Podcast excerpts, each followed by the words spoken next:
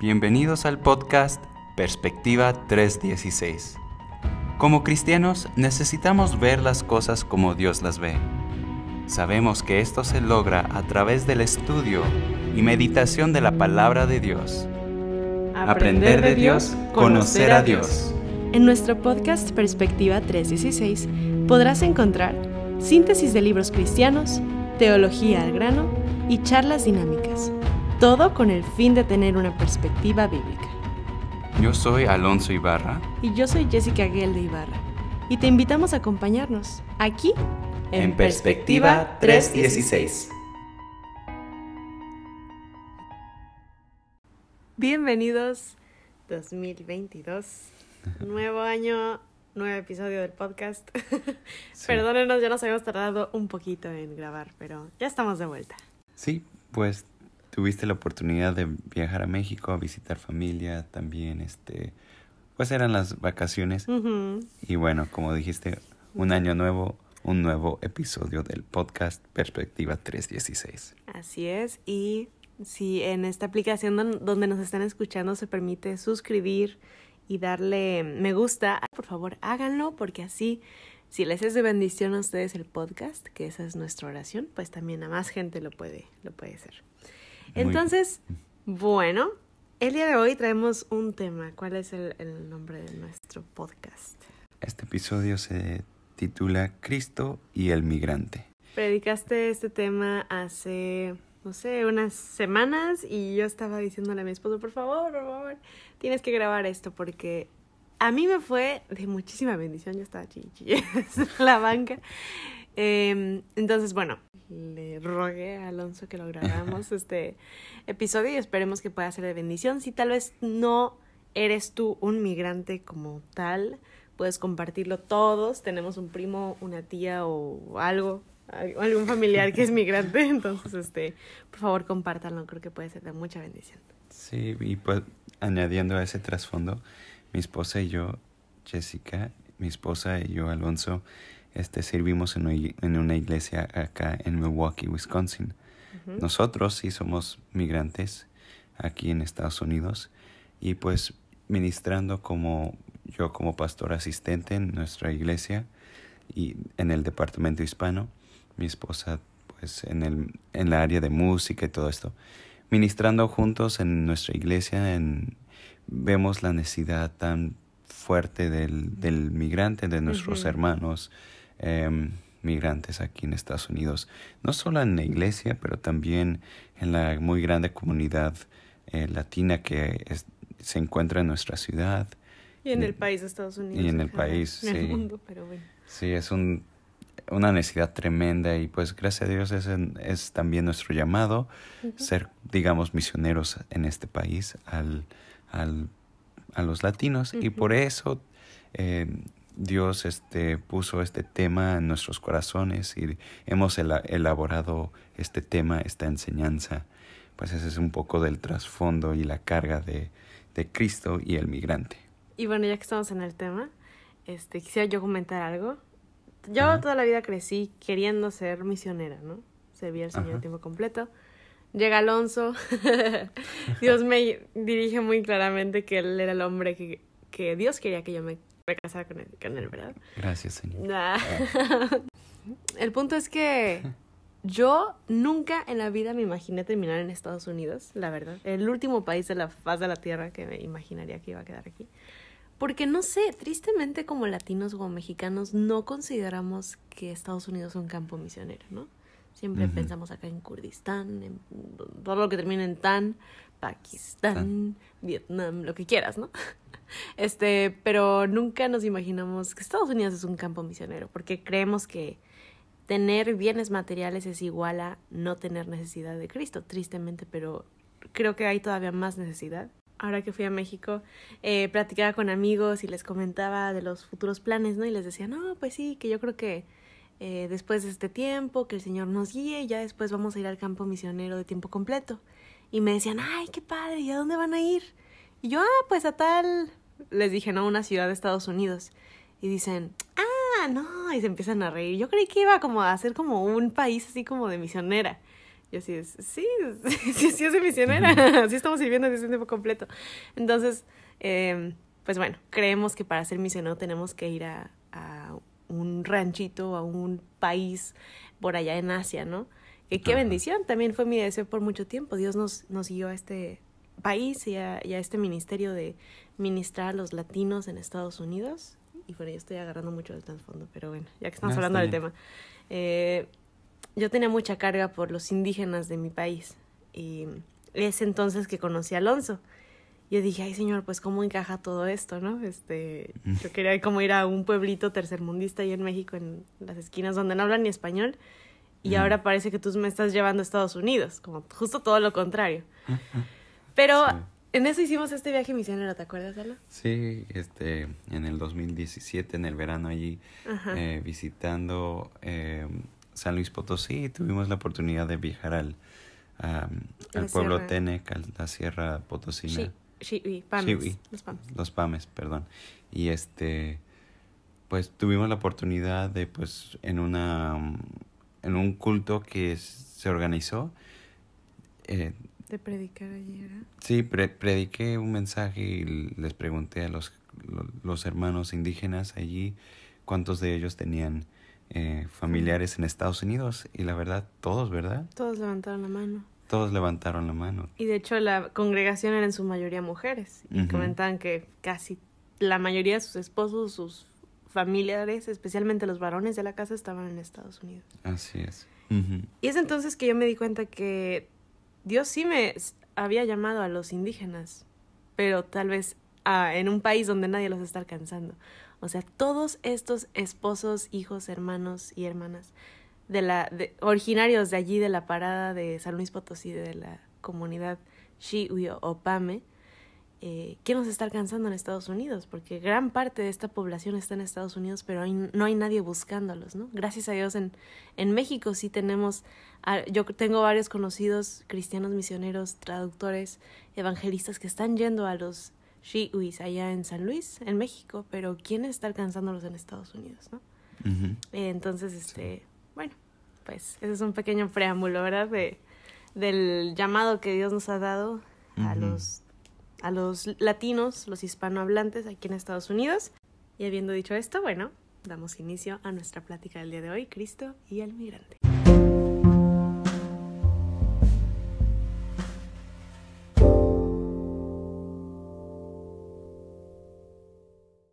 Hechos 17, versículo 26 dice, y de una sangre ha hecho todo el linaje de los hombres, para que habiten sobre toda la faz de la tierra, y les ha prefijado el orden de los tiempos y los límites de su habitación, para que busquen a Dios, si en alguna manera palpando puedan hallarle, aunque ciertamente no está lejos de cada uno de nosotros.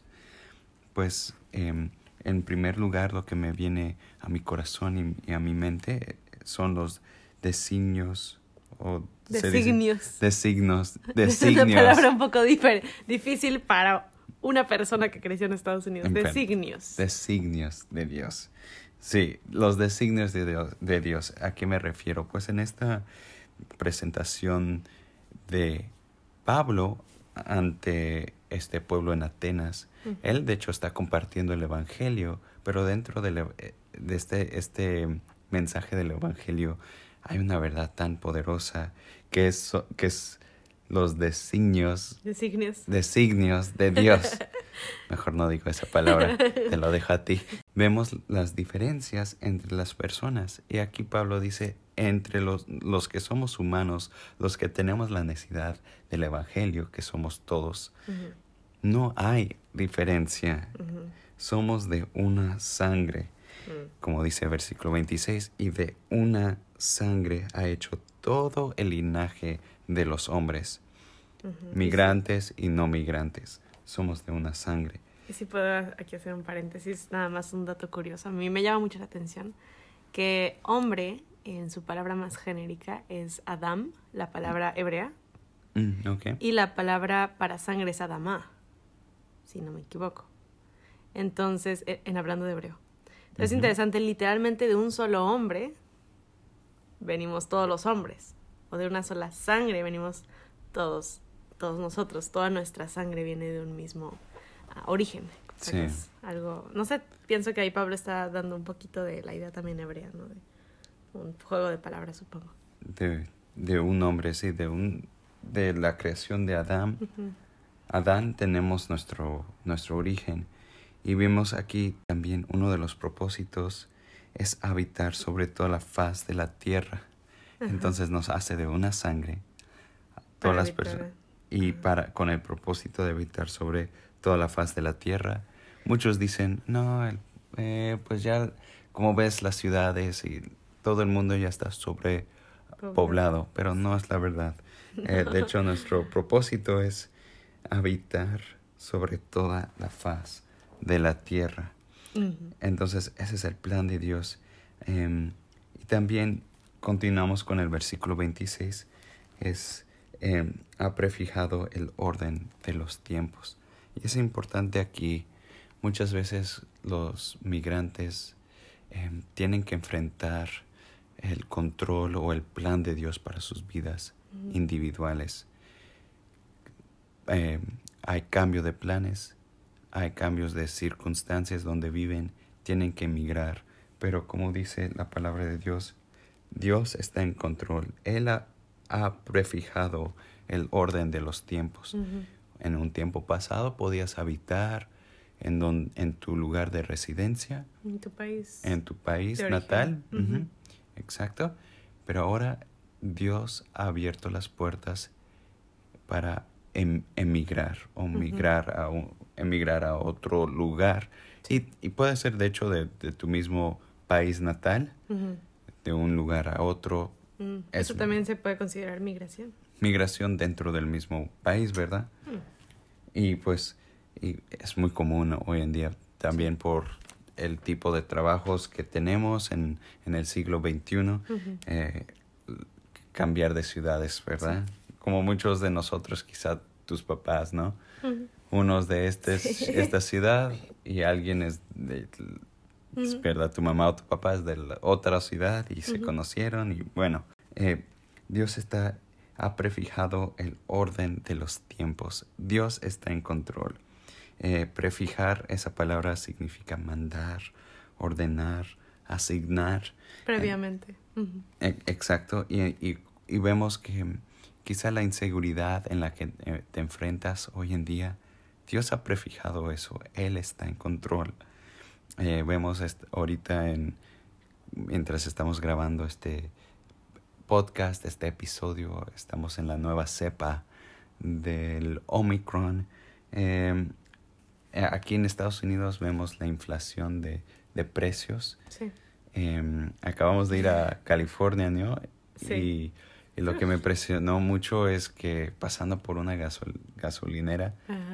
El precio de la gasolina estaba como a Carísimo. 6.50, el 6 dólares 50 centavos el galón, entonces, uff, Sí. un precio muy, muy elevado. Carísimo. Y este, pues bueno, Pues de hecho ahorita estaba viendo en una amiga en Facebook estaba ahí, pone una foto de un limón a la mitad y pone este algo de que vende este limón, está seminuevo y todos así, ay no, que oye, pero si es original y yo le pongo, oye, ¿haces transacción por un carro usado? ¿No? Que ahí como todos bromeando de que, porque está carísimo el limón en México ahorita. híjole, ya está grave. Ah, Pero bueno, también no solamente está en control de los tiempos, también llegando a un punto más específico, dice el versículo 26, eh, también ha prefijado los límites de Mm. su habitación. Entonces, em, Dios está en control también de, de las fronteras. sí. Oye, pero ahorita que hablamos de las fronteras, también yo pienso que a veces las fronteras, o muchas veces, la mayoría de las veces, se han marcado a costa de muchísima injusticia, de mucha sangre derramada, Ajá. de mucha violencia. Sí, claro. Este, pu- pues es un punto eh, honesto, pero igual la injusticia de los hombres no, no le cae por sorpresa a Mm. Dios. Sí. Y un día Dios va a rectificar cada injusticia. Ujú. La injusticia de los hombres no es una sorpresa para Dios. Dios está en control. ¿Quieres, quieres decir que con todas esas injusticias, Dios los, lo usa para bien y Dios obra y está en control de todo eso. Sí, y aquí vemos el segundo punto en versículo 27, para que busquen a Dios. Mm. Dios está en control y tiene un propósito eh, específico. Especialmente con el tema de las fronteras y todo esto. Sí, es inte- interesante, buen Sí. punto. En, en medio del contexto, acabamos de hablar que somos una sangre. Eh, estamos hablando de que Dios ha prefijado el orden de los tiempos de la humanidad, de cada Sí. nación. Dios está en control, ha prefija- prefijado el orden y las fronteras. Y el propósito de todas estas fronteras y todo esto es para que busquen. busquen a Dios, dice versículo 27. Ujú, Entonces, eh, interesante el contexto, ¿verdad? Wow, pues eh, la división de la humanidad que estamos viendo hoy en día, la respuesta no es las Naciones Unidas, no son, este, no es la ciencia, no es la economía, Mm. o mejorar la economía y que ya no hay, que ya no haya pueblos tercermundistas. Que gane tal partido político. No, no es la política. La respuesta es, versículo 27, para que busquen a Dios. Ese es el deseo de Dios. Acabamos de ver los designios de Dios y ahora estamos viendo el deseo de Dios. Eh, y ven- vemos aquí, para que busquen a Dios sin alguna manera palpando. Y Mm. vemos que la palabra palpar, de hecho, está en el presente, en el griego, o en el lenguaje original. Entonces, eh, habla de continuamente tocar, sentir. Y sí, este, es una palabra física.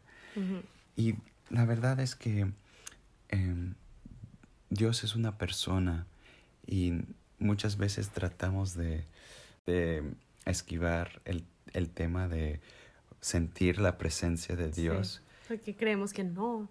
Sí, es que no queremos ser carismáticos y así. Ajá. Pero la, esa es la, la palabra de Dios, es que sí, podemos palpar la presencia Sí. de Dios y pues todos, si somos honestos, em, hemos en diferentes puntos en nuestras vidas, hemos palpado la presencia de Dios y Dios quiere que sea- sea algo eh, con- constante y continuo en nuestras vidas. Y pues lo que me viene a mi mente y la carga de, eh, de mi corazón es que nosotros como inmigrantes, nosotros como migrantes, em, podemos palpar la presencia de Dios en oportunidades o en maneras muy únicas y muy especiales. El ser migrante abre las puertas exper- de experimentar la presencia de Dios em, de una manera diferente de una persona que no ha experimentado el proceso de migración. Entonces lo que está diciendo, el hecho de que yo soy migrante me capacita, me permite experimentar y palpar la presencia de Dios de manera especial, que solamente un migrante podría palparlo de esa manera. Yo creo que sí, sí, es mi carga. Y de hecho, no solamente tenemos esa capacidad, esa oportunidad, mi carga es que todos los migrantes, cada persona, pero en particular como es el tema de este episodio, cada migrante tiene que, Mm, Sí. tiene que palpar la presencia de Dios en su vida.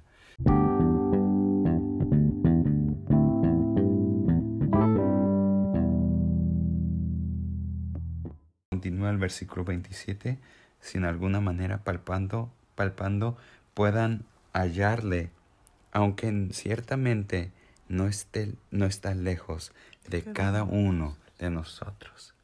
Entonces, quizá como migrante te sientes solo. em, acabamos de pasar las fiestas navideñas y te encontraste solo. Pero la promesa de Dios es que ciertamente, wow, qué palabra Mm. tan poderosa, qué promesa tan palpable. Sí. Ciertamente no está lejos de cada uno de nosotros. Si te sientes lejos de Dios es porque tú has tomado decisiones con- concretas y conscientes Mm, de alejarte de tú Dios. de Dios. Sí. Pero nunca se ha alejado de nosotros. Exacto. Y como inmigrante también podemos decir que Dios quizá em, está aún más cerca de ti, podemos decirlo de esa manera. Pero em, ahora alejándonos un poquito más de un, una exposición de este pasaje de Hechos 17, em, como, como alguien que ha trabajado con eh, la comunidad migrante en este país, tú y yo, ¿verdad, amor? Hemos visto dificultades muy palpables. la palabra del día de hoy. sí, en este país. Pues tantas dificultades. Sabemos de muchas familias que pues por presiones del trabajo, por presiones del dinero, eh, se desbaratan una familia joven. se alejan del Señor. Se alejan del Señor, una familia, ¿verdad? Acabamos de visitarlos. El, el muchacho joven ya se fue a vivir con otra familiar ah, al oeste del país y ya no está en el grupo de jóvenes y es un, un una, pues, una presión tremenda. Sí, porque vemos muchísimas familias familia tras familia que o la presión del trabajo o el querer obtener dinero y tal vez en nuestros corazones no es como la avaricia de que ah quiero tenerlo no lo vemos de esa manera pero al final este ganar trabajar tener y se vuelve en un círculo vicioso de nunca acabar no sí sí ahí está. Un ciclo eh, ciclo vicioso. Un ciclo vicioso. Y bueno las dificultades del inmigrante. Pues el simple hecho de ser un inmigrante es, es difícil. Y el porqué del inmigrante. Vemos que el porqué del inmigrante, de hecho, es una evidencia del pecado original en este, en este mundo. Adán y Eva estaban eh, pues en su país natal, digamos, en el jardín, en el jardín del Edén, pecan y ahora están eh, condenados, por decirlo así, de ser inmigrantes. Fuera de lo que ellos conocían como su hogar.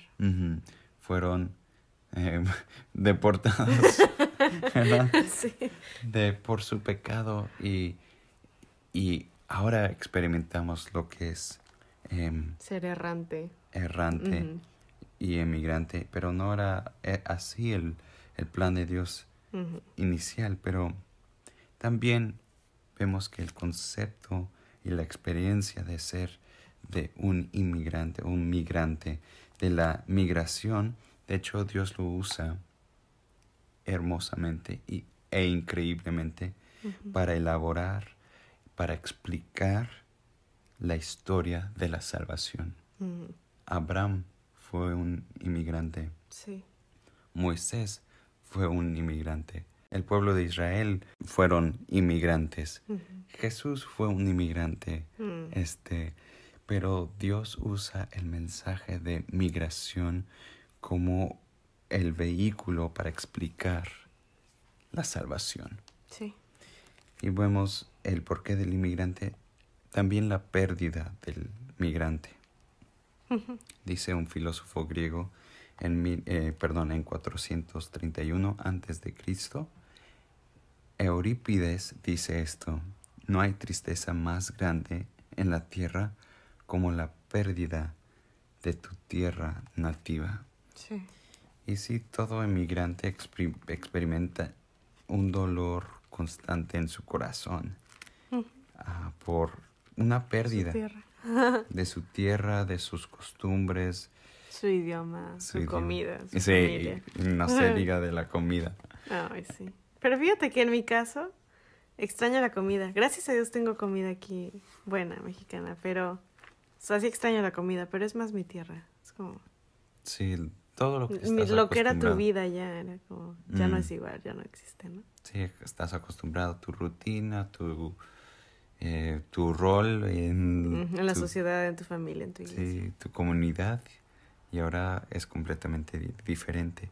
Dolor, tristeza, cargas. Pérdida de identidad. también. Pérdida de Porque allá eres alguien, llegas en un país extraño y no importa quién eras o qué hiciste o lo que sea, aquí eres completamente un extraño y podría decirse que no eres nadie. Sí, iba a volver a empezar a conectar, a ser amigos, eh, que realmente, pues, ser amigos es difícil porque lo, lo, lo hicimos desde niños, Sí. ¿verdad? Y también hacer amigos, amistades con gente con otra cultura y con otro idioma y con otras costumbres. No sé, es muy difícil que se logren entender entre ellos. Sí. No solamente por el idioma, pero... Otras costumbres como nosotros aquí, nosotros los latinos llegamos un poco tarde a las cosas Ah, sí. y los americanos llegan temprano, o sea, no llegan, Ay, sí. no llegan como puntual, o sea, Llegan antes. eh, sí, le- te digo, ¿verdad? Ay, no. Es- platicando como que, wow, nosotros los lat- latinos siempre llegamos tarde, ¿verdad? Pero bueno, pero wow, los americanos siempre llegan temprano. ¿No habrá una cultura que llegan a tiempo? Esa es la cultura perfecta. Pero así Sí. de que. Yo le digo a Alonso, a mí también se hace falta de respeto. Si te cité a las 5, no te quiero aquí a las cuatro y media. o sea, tú estarás siendo muy respetuoso de llegar temprano, pero no, a las 5. Sí, hombre.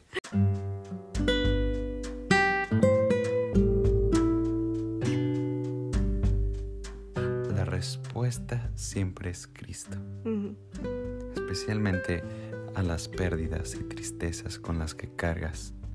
Em, dice Isaías 53, despreciado y desechado entre los hombres, varón de, de- de dolores, experimentado en quebranto, y como que escondimos de él el rostro, fue menospreciado y no lo estimamos. Eh, dice aquí, experimentado en quebranto.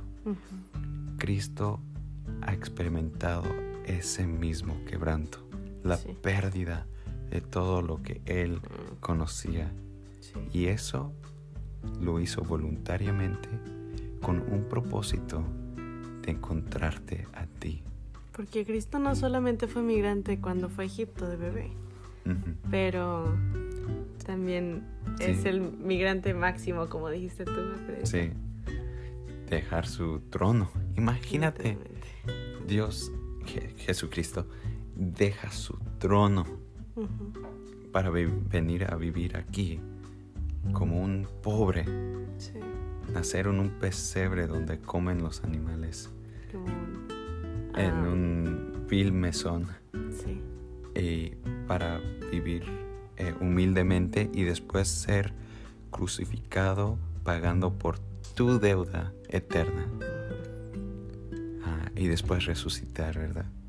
Pero resucitar con cicatrices en sus manos, pies y frente por ti, experimentado en dolores, claro que sí, experimentado cada dolor que el humano puede experimentar y eso de una manera infinita Sí, mucho más grande. porque él, Él es perfecto y es Dios.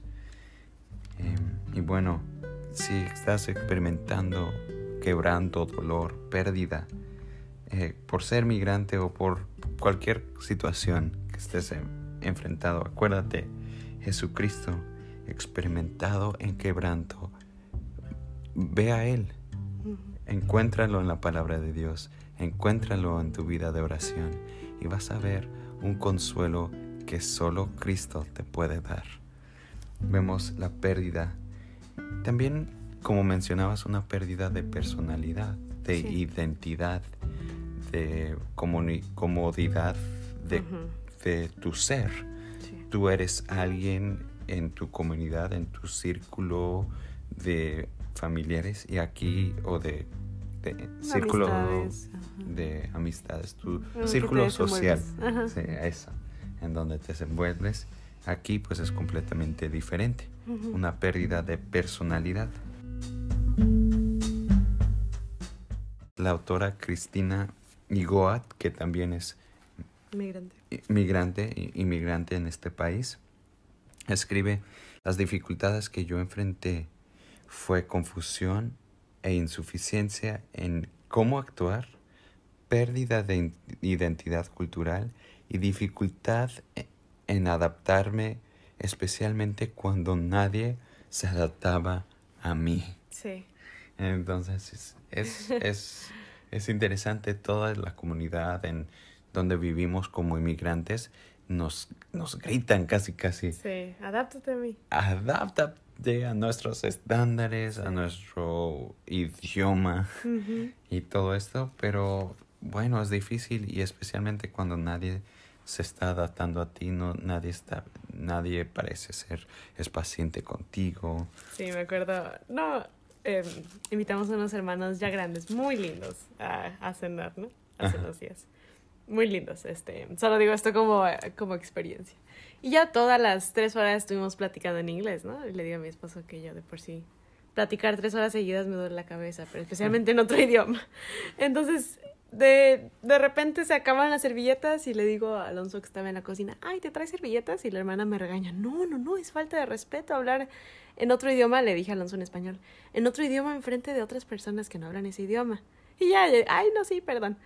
Pero, o sea, me quedo pensando, yo he estado tres horas hablando tu idioma y no me dejas decir tres palabras en mi idioma. Es como, exactamente explica lo que tú Mm. dices, como, me he estado adaptando a ti en tres, tres horas. ¿Tú podrías darme chance nada más un segundo?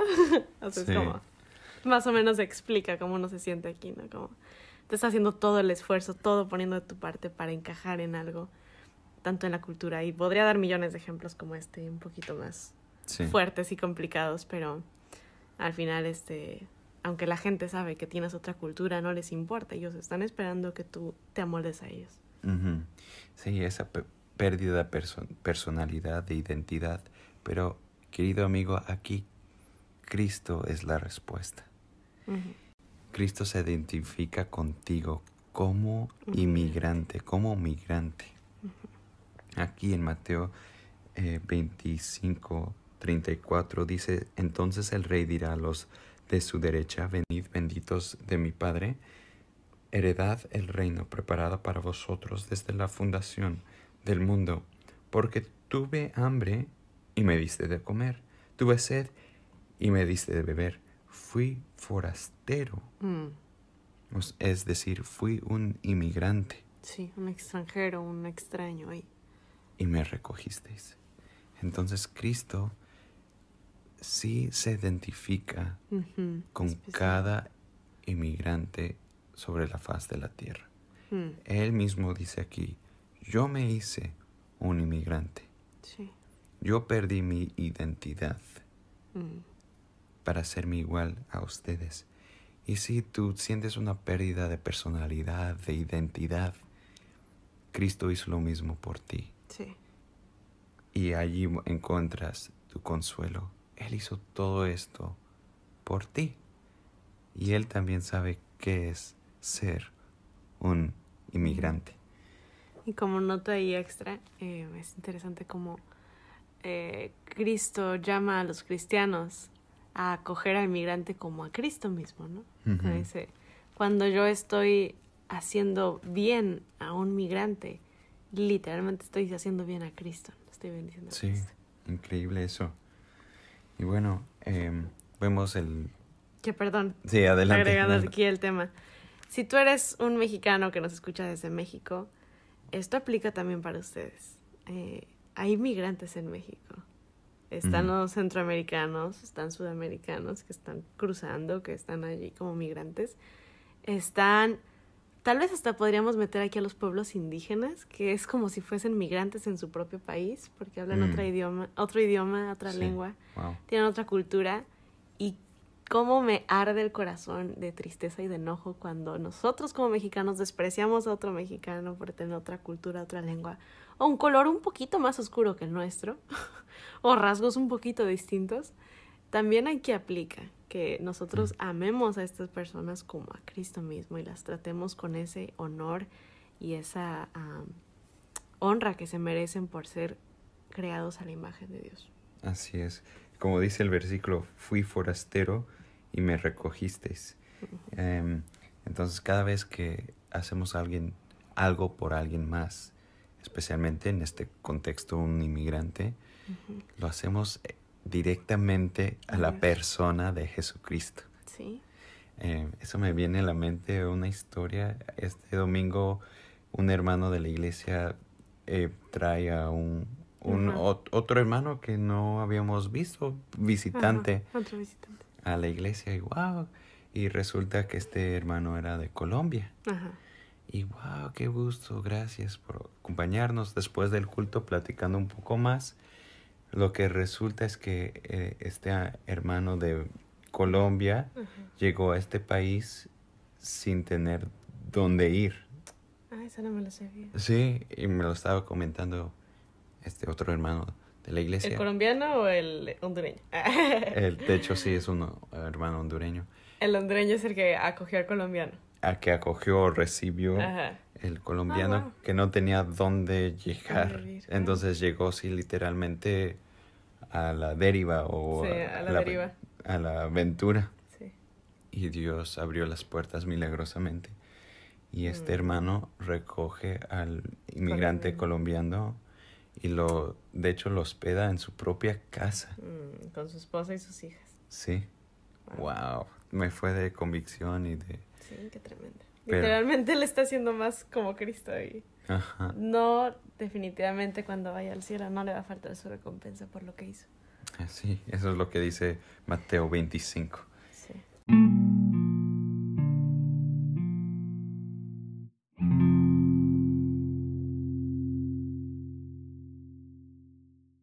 Quiero continuar con otro punto de dificultad para el inmigrante. Ujú. Dios está en control, vimos anteriormente, pero sí tenemos estas dificultades. Ujú. Las dificultades son una oportunidad como nosotros, como inmigrantes, experimentar y palpar la presencia de Dios, no solamente en pérdida, en quebranto, en pérdida de personalidad, pero Ujú. también en ser un buen padre. Porque estaba leyendo un libro de Matt Barfield, es el autor, y se llama el libro Next Door Nations hablando de cómo ministrar a migrantes en este país.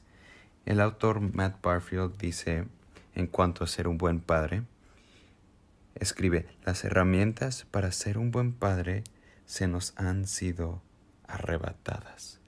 Entonces llegamos a este país como padres y, com- y estamos acostumbrados a que se lleve a cabo el hogar de una cierta forma.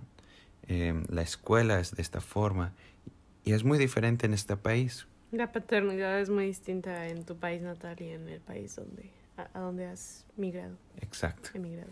e- exacto. E- Ese es el punto. Entonces, ¿cómo vamos a llevar a cabo el hogar? Sí, como dijo el autor, las herramientas con las cuales estoy acostumbrado, No las arrebatadas. Sí, arrebatadas. ¿Podremos dar un ejemplo de eso?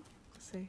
Em, pues simplemente eh, los medios, Sí. especialmente aquí en Estados Unidos, pues es, un, es una cultura muy liberal y cualquier cosa en social media o en la tele lleva un mensaje muy liberal Sí. que no se encuentra tan, tan fácilmente En en, tu país. en otros países, ¿no? También está el detalle, por ejemplo, el de la disciplina con los niños, que como padres latinos estamos acostumbrados a... A la chancla Sí, volada. a la cha- O simplemente el bebé chiquito, el manotazo, en la manita de que, oye, no, no agarres el cuchillo, cosas así. Pero aquí en Estados Unidos, este, no, te meten en la cárcel, pues... Y por años, Sí. sí.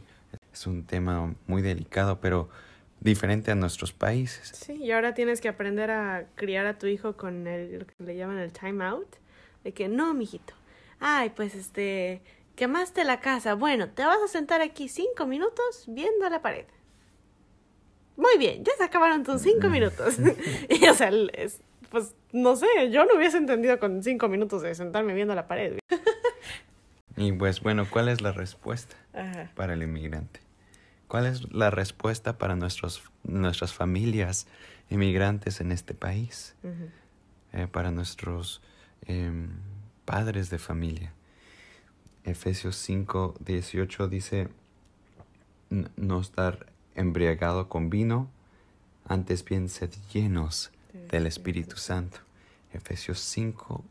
Después de eso encontramos obviamente Efesios 6, la enseñanza central del Hogar. hogar, Sí. pero se basa en Efesios eh, 5:18, sed llenos sí. del Espíritu Santo. Sí. Recordamos que no había divisiones de, de capítulos o versículos cuando se escribió la Biblia, cuando se escribió la Biblia, entonces esto es, continúa el tema, dice, sed llenos del Espíritu Santo y entonces empieza a decir, eh, hijos obedeced, padres no provoquéis a ira, ¿no? Entonces, ¿qué vamos a hacer, hermanos? Las herramientas se nos han arrebatadas, pero no se te puede arrebatar el Espíritu Santo. Mm.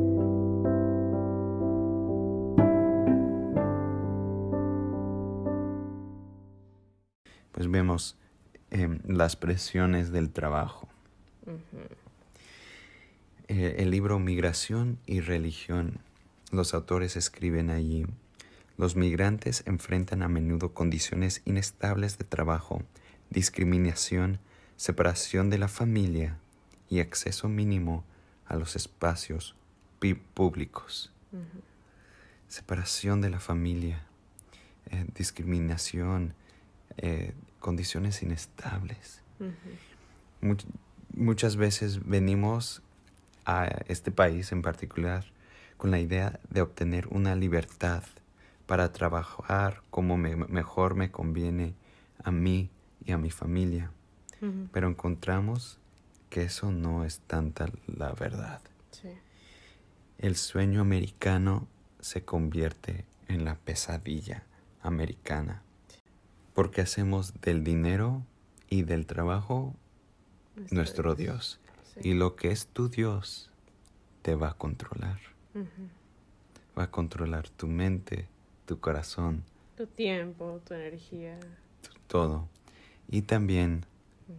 tu familia. Ujú.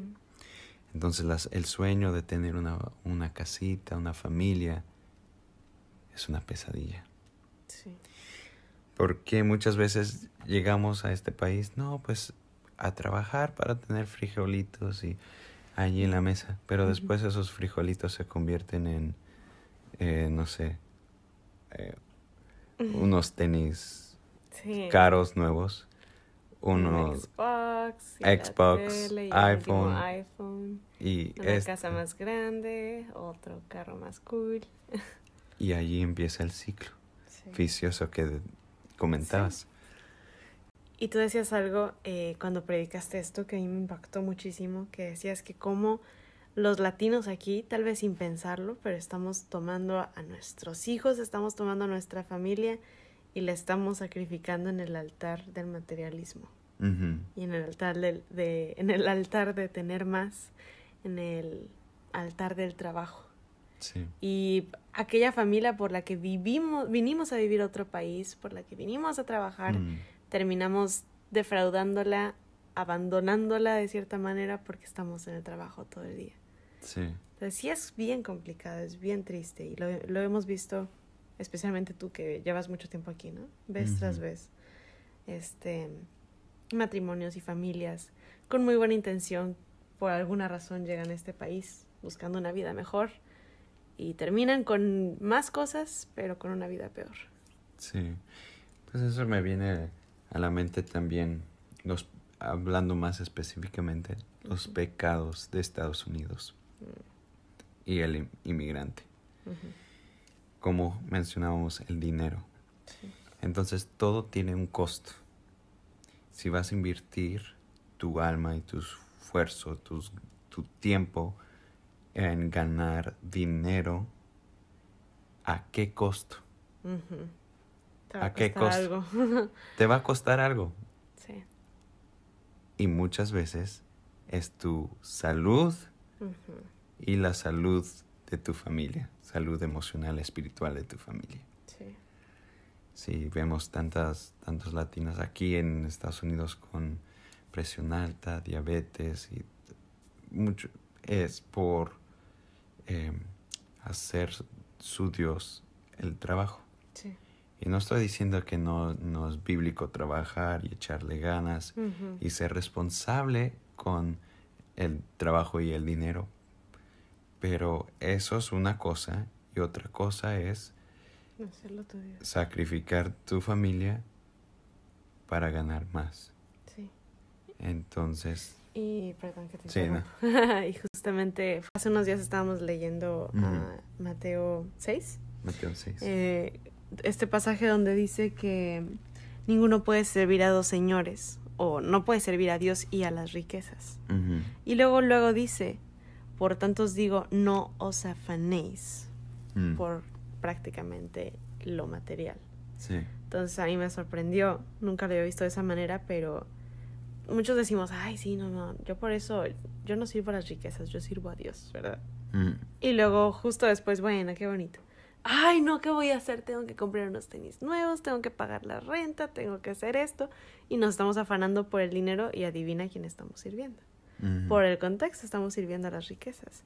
Entonces, sí es cierto, el latino aquí y en México y en su país natal, en Latinoamérica, en donde cualquier persona en cualquier parte eh, tiene que pagar las deudas, ¿no? tiene Sí. que trabajar. Pero el balance allí, para no hacer del dinero tu Dios, es buscar primeramente el reino de Dios, Mm. confiar en Él y no afanarnos. Mm. Y creo que ese es el punto en el que muchos latinos aquí estamos fallando porque Sí. vemos tanta necesidad, o a veces ya ni siquiera es necesidad, a veces ya son gustitos que te quieres dar, Mm. que nos queremos dar, y nos empezamos a afanar.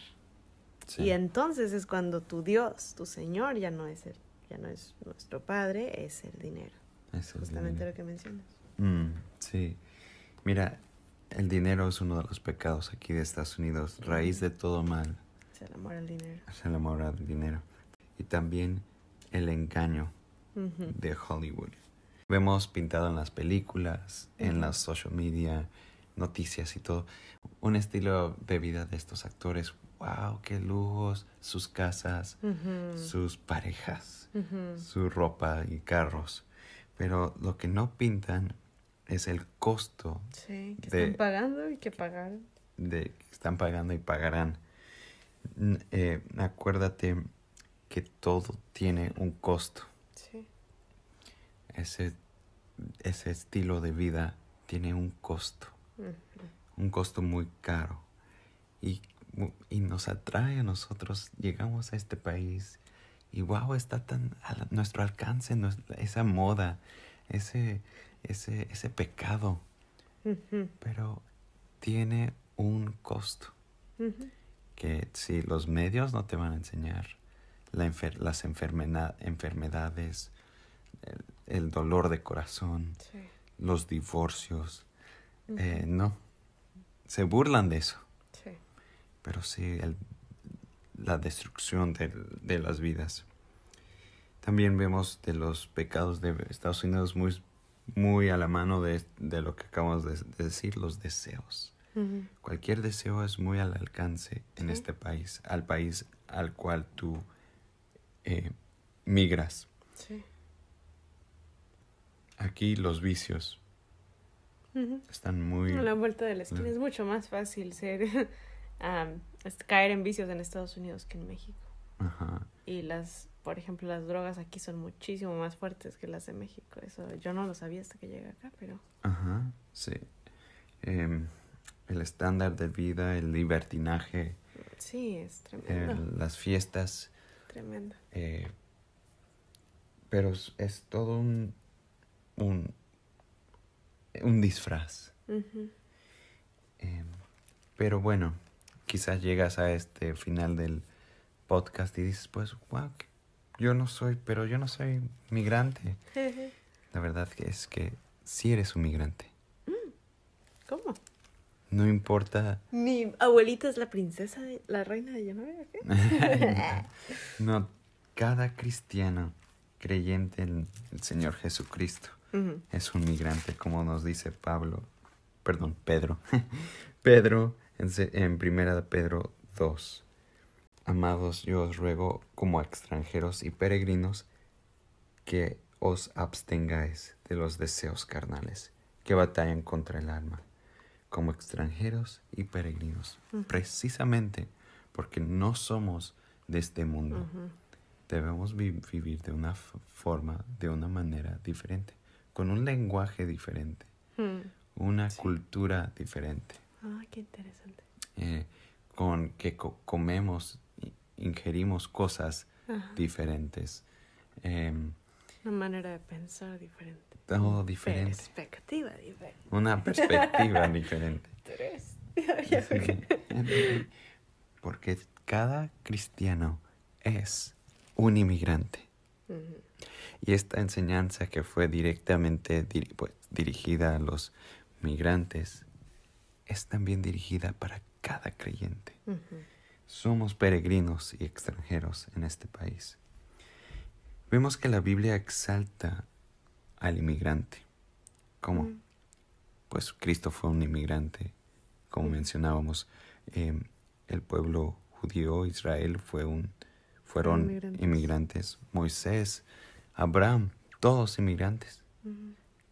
Eh, hay un libro entero de la palabra de Dios que habla de una inmigrante, de una mujer, increíble, de una mujer que decidió dejar su país natal en búsqueda de Dios. Sí.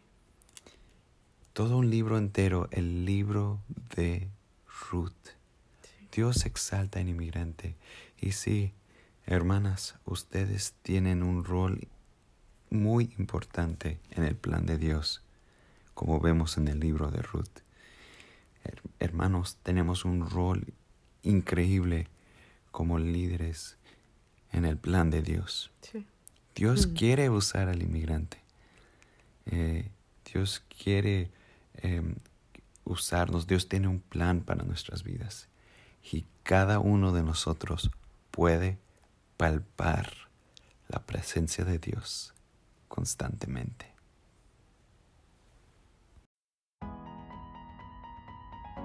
En perspectiva 316, sabemos que hay un solo libro divino, perfecto y eterno. Ese libro es la Biblia. Y en Juan 316 encontramos el resumen de este libro. Este es el mensaje del Evangelio. Tú y yo somos pecadores. Eso nos hace merecedores del castigo eterno, que es el infierno.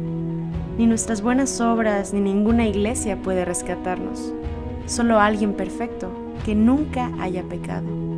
Solamente Él puede salvarnos. Y ese es Jesús. Dios nos amó tanto que dio a su Hijo Jesucristo para morir y resucitar por nosotros.